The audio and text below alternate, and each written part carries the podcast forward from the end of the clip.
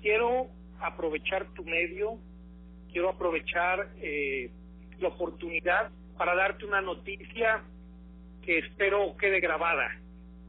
Estás hablando en este momento con la persona que acaba de firmar con la representación rusa las primeras dos millones de vacunas para México de Sputnik 5. Un servidor tuyo, soy el representante oficial del Sputnik 5 para México. Eh, acaba de firmarse esto ante la Embajada de Rusia. Eh, bueno, tuvo que moverse el embajador a Miami por cuestiones de clima y problemas de inseguridad en Washington Estoy aquí hace menos de 30 minutos terminando las firmas y notando todo. Lo que yo te puedo decir, Javier, y reiterar, de verdad le han mentido a nuestro presidente. La gente ha hablado mucho, la gente ha dicho muchas cosas, la realidad es que no hay vacuna y en el mundo lo, el límite de producción es complicado. Tan solo Rusia, su capacidad de producción es de 3.5 millones de vacunas al mes, de las cuales yo ya tengo dos millones para México firmadas, eh, acordadas, y donde a partir de pasado mañana que yo esté en México, Javier, bajándome del avión, lo primero que haré será presentarme ante la COFEPRIS con todos los documentos ya traducidos al español para, si es cierto lo que dice el presidente, deberán estarme emitiendo en los próximos días el primer permiso para poder ingresar la vacuna rusa a México. Es decir, en dos días. Ojo, estamos hablando con Alejandro Cosío, representante para México de la Sputnik 5. ¿Es correcto esto, verdad? Sí, Javier, yo no lo podía decir hasta hace 30 minutos por un convenio de confidencialidad. Era imposible que yo lo hiciera público. Hoy te puedo decir y te puedo confirmar, ya firmé mi empresa, eh, eh, que es una empresa en donde soy socio del 60% de ella. Nos hemos quedado con la representación de Sputnik 5 para México y la primera partida que hablamos es de 2 millones de viales, así se conoce, 2 millones de vacunas para México y que va a depender de que COFEPRIS me otorgue el permiso. No hay otro representante de México eh, aprobado ni autorizado para esto más que un servidor y la empresa que represento, Javier. Y por eso estoy en Miami.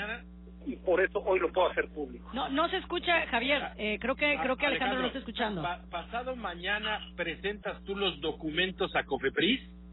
Afirmativo, Javier. Pasado mañana presentas. Y después de esta aprobación, el tiempo que tarde, ¿en, cuánto tiempo podríamos estar pensando que estaría llegando la vacuna rusa a México para su aplicación? Mira, el tiempo, el tiempo que me dan de entrega de los primeras 200 mil es 10 días puestas en el, cualquier puerto internacional del país. Llámese México, Ciudad de México, Tijuana o Cancún, porque las estoy comprando en términos internacionales puestas en, eh, en México el, el, laboratorio ruso nos las entregará. Por cierto, la vacuna rusa tiene que estar a menos 18 grados centígrados. Esto nos facilita porque sí contamos con la red en frío en México de estas temperaturas, contrario a la que tiene que estar a menos 70 grados, Javier. Eh, segunda pregunta, ¿esta Sputnik 5 es de dos dosis? Sí, Javier, son dos dosis eh, que se ponen con diferencia entre 8 y 18 días. Son diferentes los viales porque eh, son viales que vienen fabricados y hechos del ADN de seres humanos que tuvieron la enfermedad y que por tanto se desarrolló. El laboratorio que desarrolló este producto que está en Moscú es un laboratorio que tiene 50 años haciendo vacunas y con todo el respaldo tecnológico y científico que tiene Rusia en el mundo de, la vacunación. E, es una técnica ah, diferente a la de Pfizer, ¿verdad? Sí, sí, sí, son, son cosas diferentes. Yo no me atrevo a decir que una sea mejor que otra. No, no, no quisiera yo esa confusión. Eh, hay que recordarle a toda la gente, Javier, que todas las vacunas, todas, están en fase 3 ¿Esto qué significa? que todas las vacunas están en un siguen en un proceso de prueba. La estabilización de una vacuna no puede llevarte menos de 12 a 36 meses. Por lo por esta razón es que prácticamente todas las vacunas aprobadas en esta fase 3 deben de ser vacunas que no deben de aplicarse ni a recién nacidos ni a mujeres embarazadas y preferentemente tampoco a menores de edad, porque hay que preferenciar la vida y hay que cuidar a todos nuestros niños recién nacidos y jóvenes. Bien, Alejandro, me pregunta alguien del auditorio, ¿esta vacuna que va a traer la empresa de Alejandro Cosío es para vendérsela al gobierno o como particulares? Yo estoy solicitando el permiso para venderla a particulares. ¿Por qué razón, Javier? Yo no me quiero ver inmiscuido en la guerra política que se trae en este momento entre Ministerio de Relaciones Exteriores y de Salud. Yo estoy pidiendo el permiso para poderle vender a las farmacias, a las cadenas de farmacias. Por supuesto, lo hemos ya platicado con las cadenas de farmacias que yo tengo tratos y mi idea y lo que busco y el permiso lo estoy pidiendo para poder vender a particulares. Oye, así como las buenas, las malas, dice, me hizo raro que hablara bien de López con respecto a la DEA. Ya le dieron hueso, ya lo perdimos, dice. no, no, para nada, no, Javier. Simplemente las cosas como son insisto, con la oportunidad que he tenido de estar estos días en Estados Unidos, he podido percibir y darme cuenta la parte de lo de la DEA, pero al mismo tiempo darme cuenta que el tema de las vacunas es una gran, gran mentira mundial en la que lamentablemente muchos gobiernos estamos cayendo. Muy bien, bueno, vamos a hacer un paréntesis antes de pasar al siguiente tema. No, cualquier cabrón comenta en este programa. ¿Qué tal, eh? calidad de gente, ¿eh? Qué calidad. Oye, por cierto que... Hablando de eso y, para la gente... Javier. De paso nada más, Marlene, digo yo, exclusiva mundial. Mundial. Una empresa mexicana ha firmado ya un contrato con la Sputnik 5 para atraer a México la vacuna. Estará en espera de la aprobación de la COFEPRIS y después veremos el concepto de distribución a partir de esa aprobación. Marlene, ¿ibas a decir Javier. Eh, hacer la invitación a la gente en unos minutos más. Estaremos comentando todo esto que acabas de decir, importantísima la información eh, para la gente que no tuvo la oportunidad de escucharlo completo. Eh, tanto el audio como, como bueno, la nota, que nos la, la exclusiva que nos acabas de compartir a todos nosotros a través de nuestro portal www.maslatina.com.mx. Yo después de esta nota, después de esta exclusiva ya, apaguen la estación, vamos a dormir. ¿Qué tal, eh? Déjame decirte, Javier y Marlene, la solución no es la vacuna, ¿eh? Que quede muy claro. Lo que tenemos que tener es mucho cuidado, tenemos que seguir cuidando nuestra alimentación, nuestro lavado de manos y nuestro distanciamiento social. No hay suficiente vacuna para el mundo y aún teniendo la vacuna y aún teniendo algunos millones de estas vacunas, no va a alcanzar a quien hay que priorizar, que es a nuestros médicos, enfermeras, a quienes limpian los hospitales, a los químicos.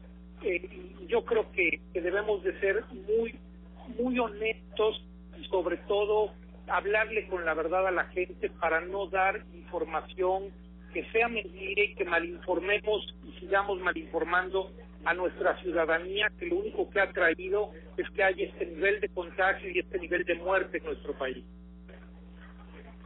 Así es. Bueno, ahora, después de estos tamaños internacionales que hemos tenido de información, yo le iba a decirle, mira nomás, el cosío paseándose en Miami, pero no. Ya sí, oye, porque... Oye, a ver, regresemos a la aldea en temas políticos, Alejandro el asunto de la alianza que no termina por cerrarse entre PAN, PRI y PRD aquí en Veracruz.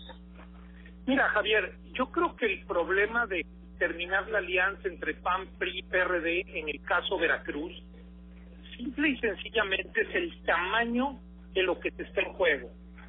Hay demasiados intereses al interior de cada partido político, al interior de cada municipio, al interior de cada distrito para encontrar el cómo no para que no se dé la alianza. Sin embargo, yo como ciudadano creo en la alianza, creo que la única opción que se tiene para derrotar a la popularidad del presidente y a su partido es haciendo un frente común PAN, PRI y PRD y que esta alianza deberá darse. Yo voto por la alianza, me sumo en favor de la alianza. Yo he sido muy cuidadoso en no dar opiniones ni entrar a descalificar a ningún líder de los partidos políticos porque no abonaría yo en favor de la alianza. Amo Veracruz, todo por Jalapa, que es mi capital, todo por Jalapa, que muero por mi pueblo, así que quien vaya en la alianza, yo estaré con él. Y espero que la alianza en Veracruz se dé. Entiendo que en Veracruz, Boca del Río en particular, se genera una pasión porque el PAN manda, políticamente hablando, por los excelentes resultados que ha tenido en sus gobiernos y por el control político. Evidentemente la alianza tendrá que ser encabezada en Veracruz, Boca del Río por el PAN, pero fuera de Veracruz, Boca del Río, estamos todo Veracruz, en donde no domina el PAN y en donde tendrá que haber generosidad del PAN para que pueda terminar de generarse la alianza. Veracruz, Boca del Río, tendrán que resolver su bronca los Yunes y los Yulen, a ver cómo se acomodan y que venga en favor de la alianza de Veracruz y de los veracruzanos. A mí déjame decirte una cosa que me parece además importante y retomo mucha de tu reflexión eh, anterior. Necesitamos ver rostros nuevos con preparación, porque si nos van a traer los mismos que nos han traído, pues estará complicado. Es decir, hay que privilegiar la calidad y la capacidad de las personas que van a estar encabezando lo que son las, eh, las eh, boletas electorales. Javier, yo creo que los ciudadanos, si de algo nos hemos dado cuenta es que es realidad el refrán popular. El dinero, el amor y lo pendejo no se pueden esconder. es muy cierto. Híjole, lo malo es que muchos presumen lo último de lo que hablaste. Oye, a propósito de eh, elecciones y no de... Pero Ricardo Anaya ya anunció que va a buscar la presidencia en el 2024. Otra. ¿Quién, perdón? Anaya. Ricardo Anaya. Mira, como estoy privilegiando las alianzas, prefiero no hablar. Te mandamos un, un fuerte abrazo. Enhorabuena por este logro empresarial en pro de la salud. Y bueno, pues este estaremos muy, muy pendientes. Muchísimas gracias, Alejandro. No, Javier, el agradecido soy yo. Un fuerte abrazo a todos, a Marlene, a la voz irreverente y al gran equipo de Más Latina. Gracias a todos por seguirme soportando y si ustedes me lo permiten, nos escuchamos y nos hablamos el próximo lunes.